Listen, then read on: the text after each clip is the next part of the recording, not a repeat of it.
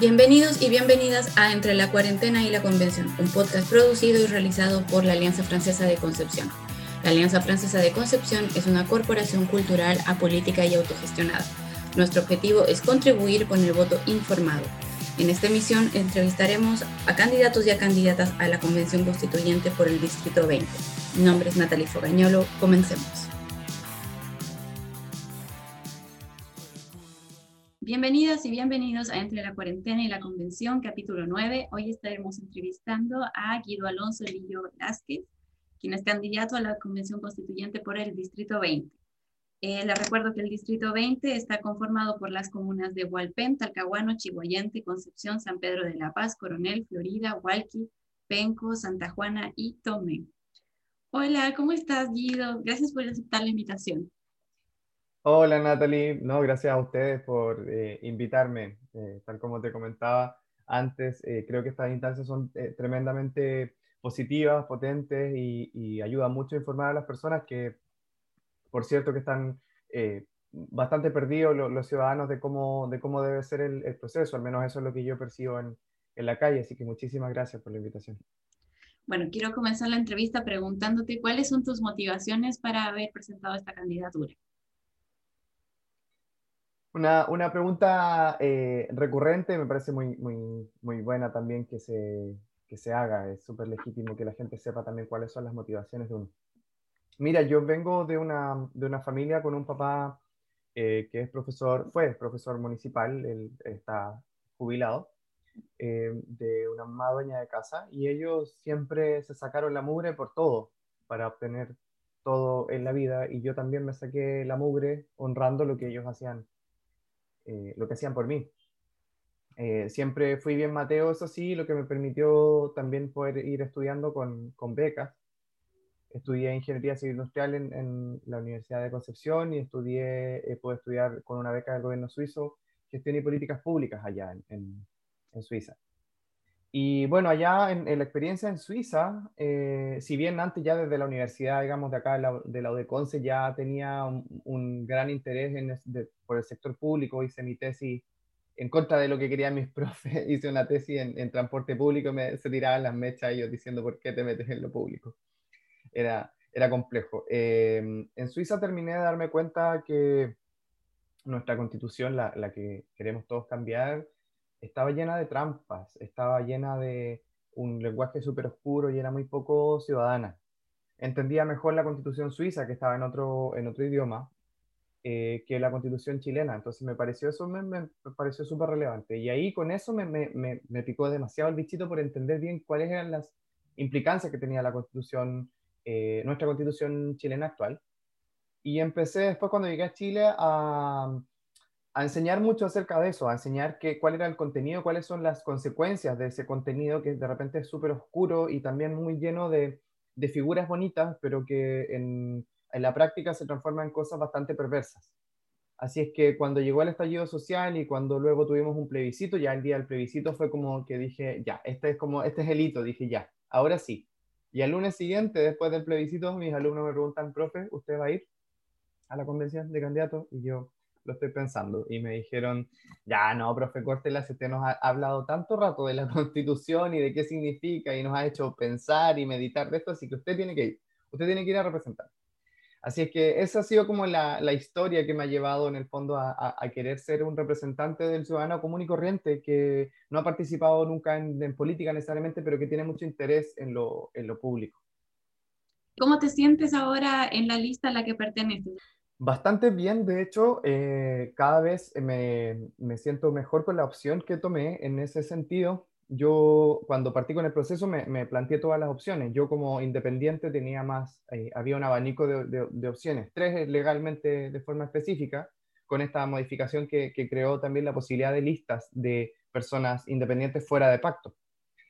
Y cuando yo me metí al CERVEL esos primeros días para ver qué, eh, cuántas personas o cómo había que hacer el trámite para juntar las firmas, para ir fuera de pacto, encontré 115 personas buscando firmas. Y yo dije, chuta, no quiero ser el ego número 116 porque yo no sé cuántos egos hay ahí o cuánta intención de ayudar y sobre todo por el tema de la dispersión, que es importante que la gente sepa que a mayor cantidad, cantidad de candidatos, del apruebo, más, más candidatos del rechazo salen electos, porque el, rechazo va en una única lista.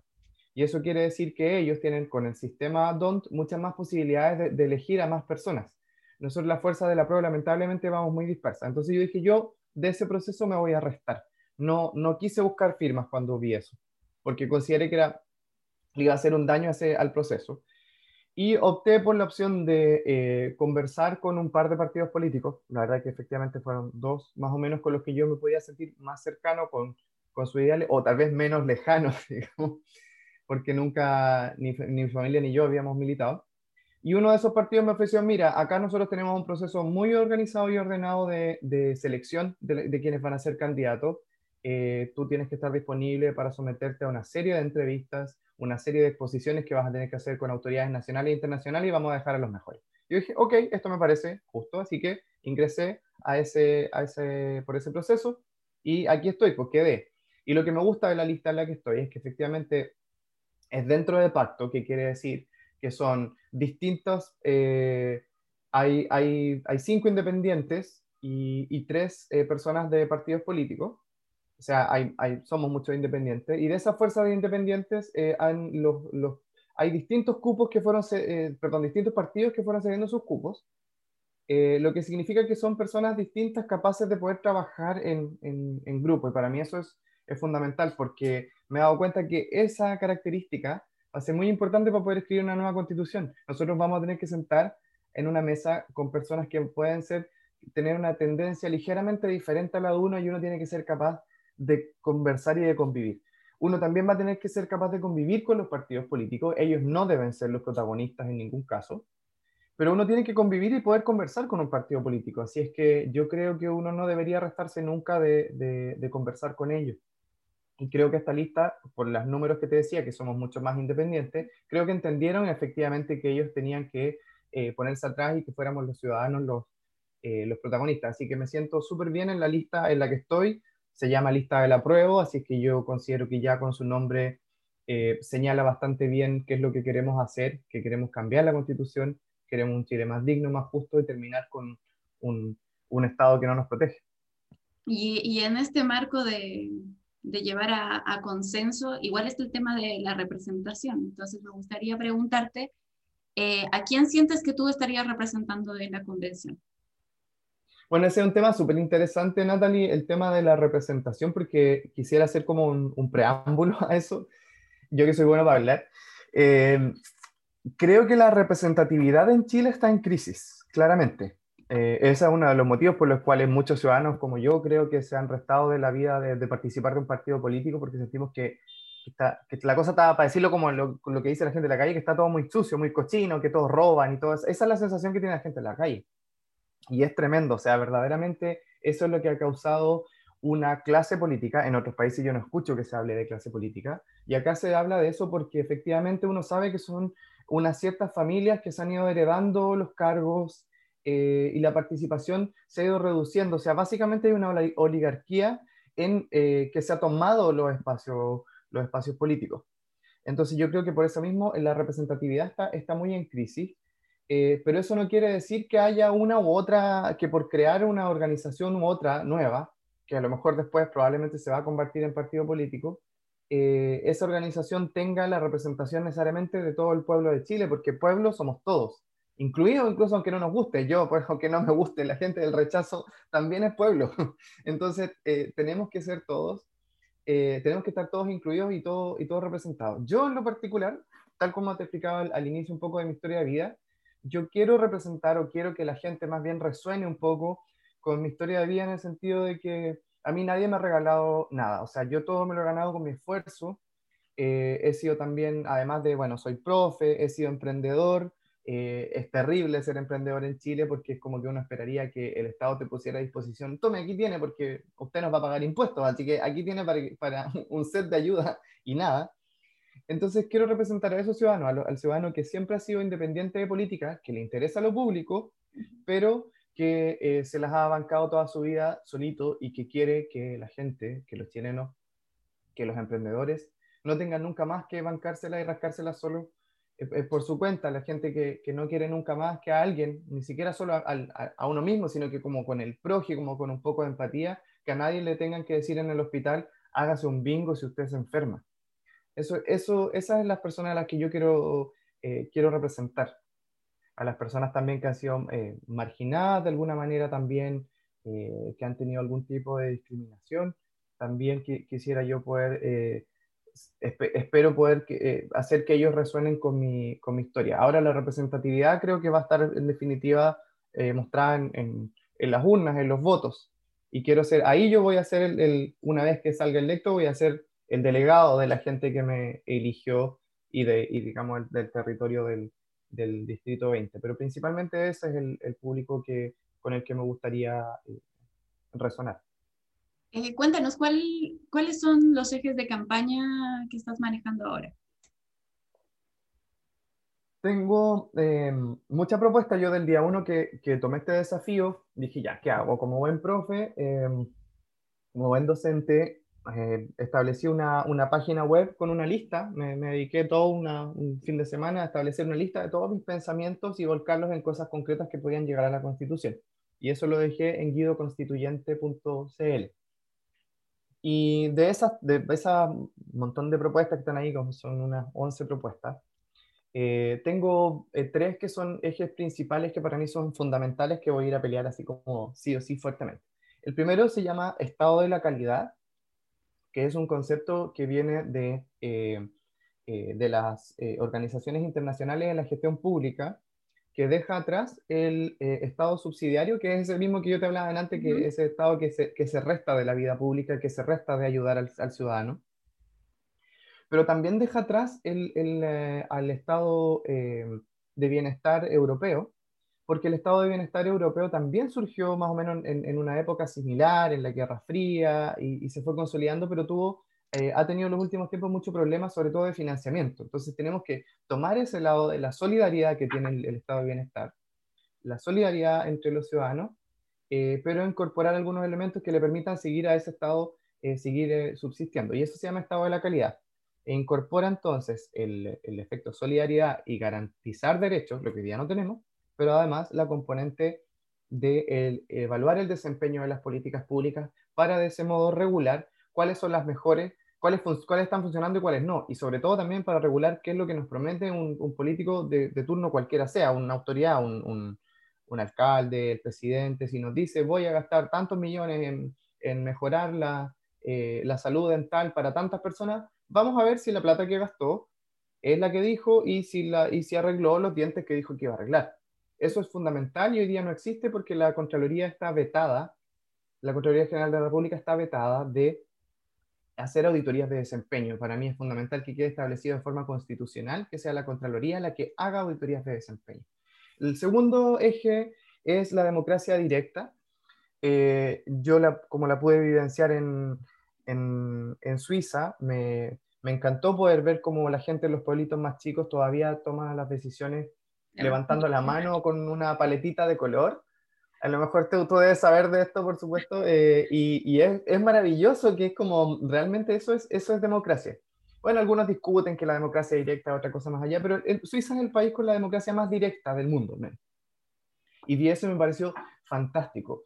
Eh, la democracia directa tiene las herramientas de que los ciudadanos pueden crear leyes juntando firmas, los ciudadanos pueden revocar leyes, también juntando firmas, ¿cierto? Llamando a plebiscito, y los ciudadanos pueden revocarle el mandato a una autoridad. Tal cual como cuando yo hago mal mi pega en una parte y me dicen, ¿sabe que usted, a usted, ¿cierto? Nos dicen, usted se va porque no nos está cumpliendo con nuestra expectativa.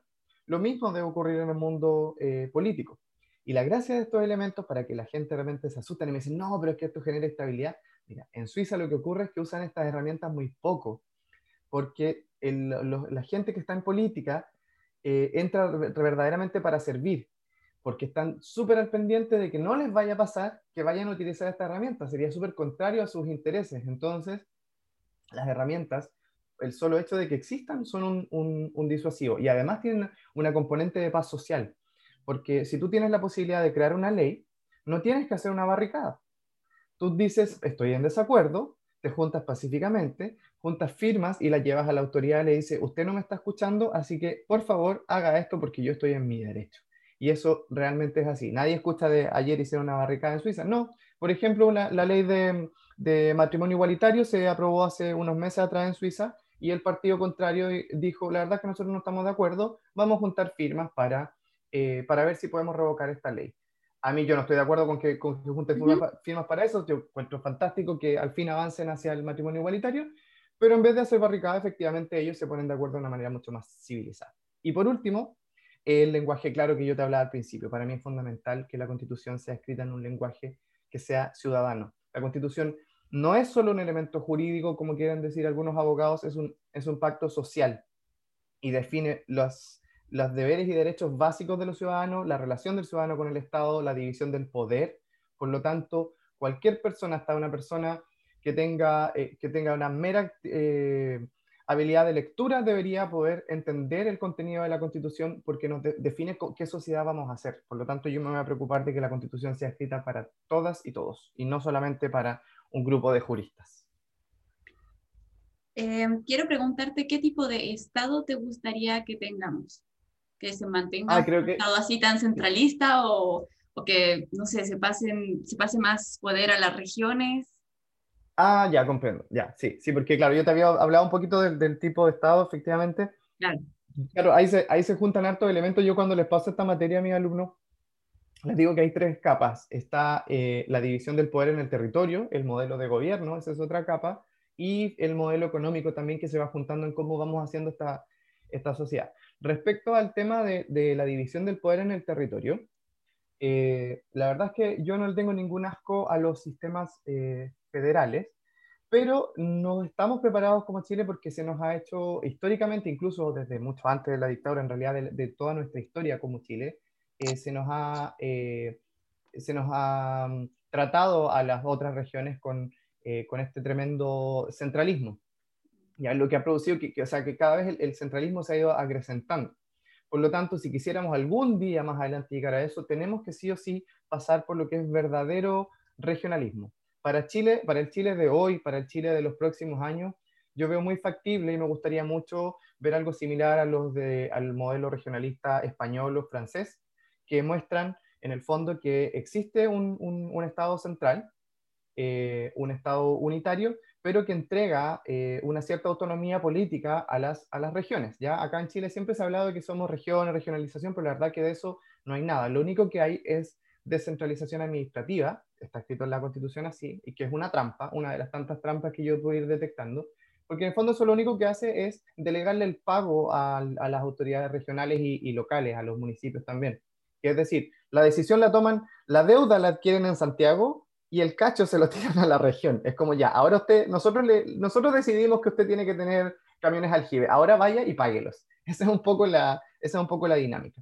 Así es que yo eh, voy a trabajar porque la próxima constitución tengamos un Estado eh, regionalista que le dé poder, verdadero poder y autonomía a las regiones a nivel eh, político. Fiscal, no tanto. Precisamente yo estoy en desacuerdo un poco con el tema fiscal. Me encantaría que algún día también llegáramos a esa autonomía de platas de las regiones, pero resulta que el daño que ha hecho Santiago a las regiones es tan grande que nosotros vemos que no solo se fue la plata, sino que también el capital humano. El capital humano se fuga a Santiago. Por lo tanto, para que nosotros podamos acá manejar muy bien nuestras platas también, si algún día las queremos, y generar más plata en las regiones, necesitamos que primero poner en la Constitución la obligación de que Santiago restituya. Es decir, que Santiago tenga la obligación, Santiago me refiero al, Estado, el Estado unitario tenga la obligación de repartir de forma igualitaria, que distribuya de forma igualitaria el desarrollo de las oportunidades. ¿ya? O sea, que yo como ingeniero civil industrial me dé lo mismo en cuanto a mi desarrollo eh, profesional e incluso económico, irme a Santiago o irme a Valdivia, cosa que hoy día no sucede. Cuando tengamos eso, ahí recién podríamos decir, hablemos de em, eh, descentralización fiscal. De momento necesitamos que, que, Santiago se frene el crecimiento de Santiago y empiecen a mandar plata para, para las regiones. Em, con respecto con respecto a la cultura en la Constitución, ¿lo tienes contemplado en, alguna parte de tu eje, de tus, ejes? Tengo, tengo una mención efectivamente a la, a la cultura también en, en, la, en, la, Constitución, me parece fundamental y me parece que puede quedar incorporado como un, de hecho, como un, derecho, un derecho fundamental, el acceso a la cultura. Eh, eso es otro de los daños que hemos tenido también en, en base a la, eh, después de la, de la dictadura cívico-militar, se, se, produjo una, una, merma en la capacidad de Chile de generar eh, cultura, que de a poquito hemos visto que se ha ido recuperando. Tenemos tremendos exponentes en Chile de la cultura en todos sus ámbitos, de la, de la cultura y de las artes, y, y, de, a poco se ha ido, de, a poco se han ido tomando los espacios, pero no tiene la cabida eh, constitucional y por supuesto yo soy eh, partidario de que todo aquello que requiere una atención especial en un país eh, deba tener un rango constitucional. te pongo un ejemplo como digamos, en, otro, en otro ámbito, en otro sentido. La constitución que, queremos cambiar todos entendió que los recursos mineros en Chile, Chile en particular, no, no, no en otro país, en Chile eran, eh, tenían eh, objetivos estratégicos y si bien protege mucho la propiedad privada, eh, le permitía al Estado y le permite hasta el día de hoy poder expropiar recursos, recursos mineros.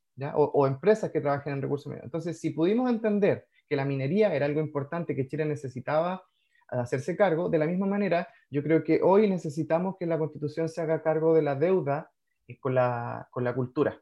Y por lo tanto, estoy completamente disponible para que la dejemos como un derecho fundamental, es decir, que se haga exigible el derecho al acceso a la cultura.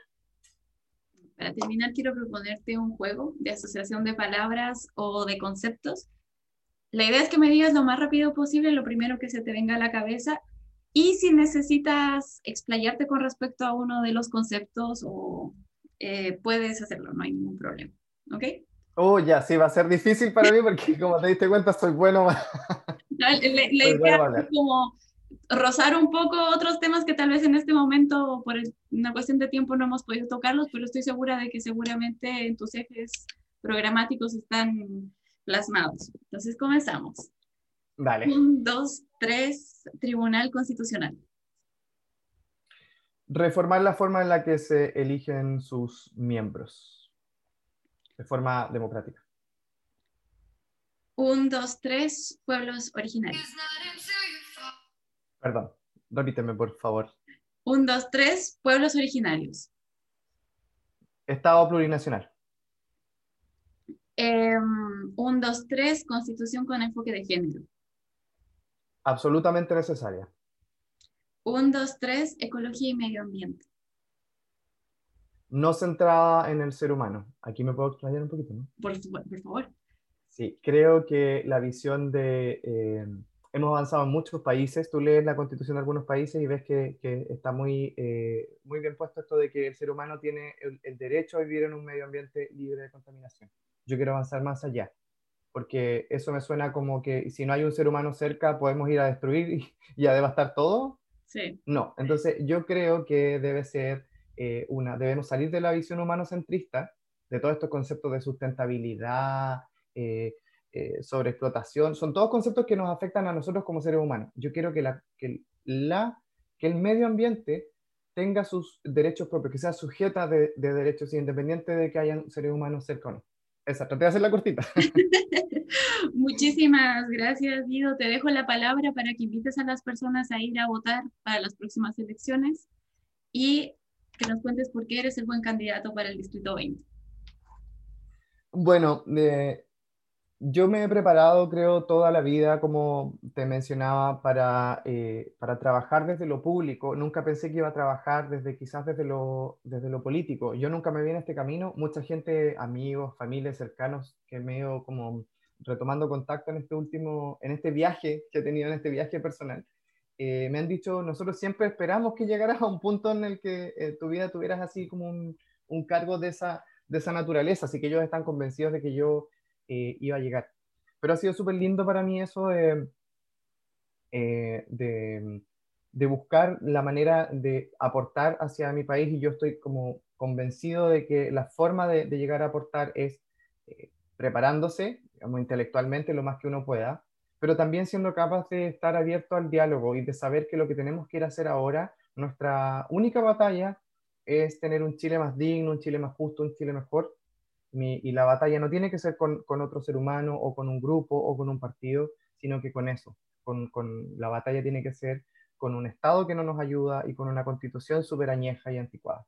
Por lo tanto, el trabajo tiene que ser articularse, eh, estudiar y, avanzar hacia, hacia acuerdos. Creo que, eso, que esas son las características que, que creo que, que, más destaco de, de, mi propuesta y espero que la gente se pueda sentir identificada con esta historia de vida mía. Los dejo invitados a revisar mis propuestas en guidoconstituyente.cl, a contactarme por redes sociales Guido Constituyente. Yo respondo personalmente todos los mensajes.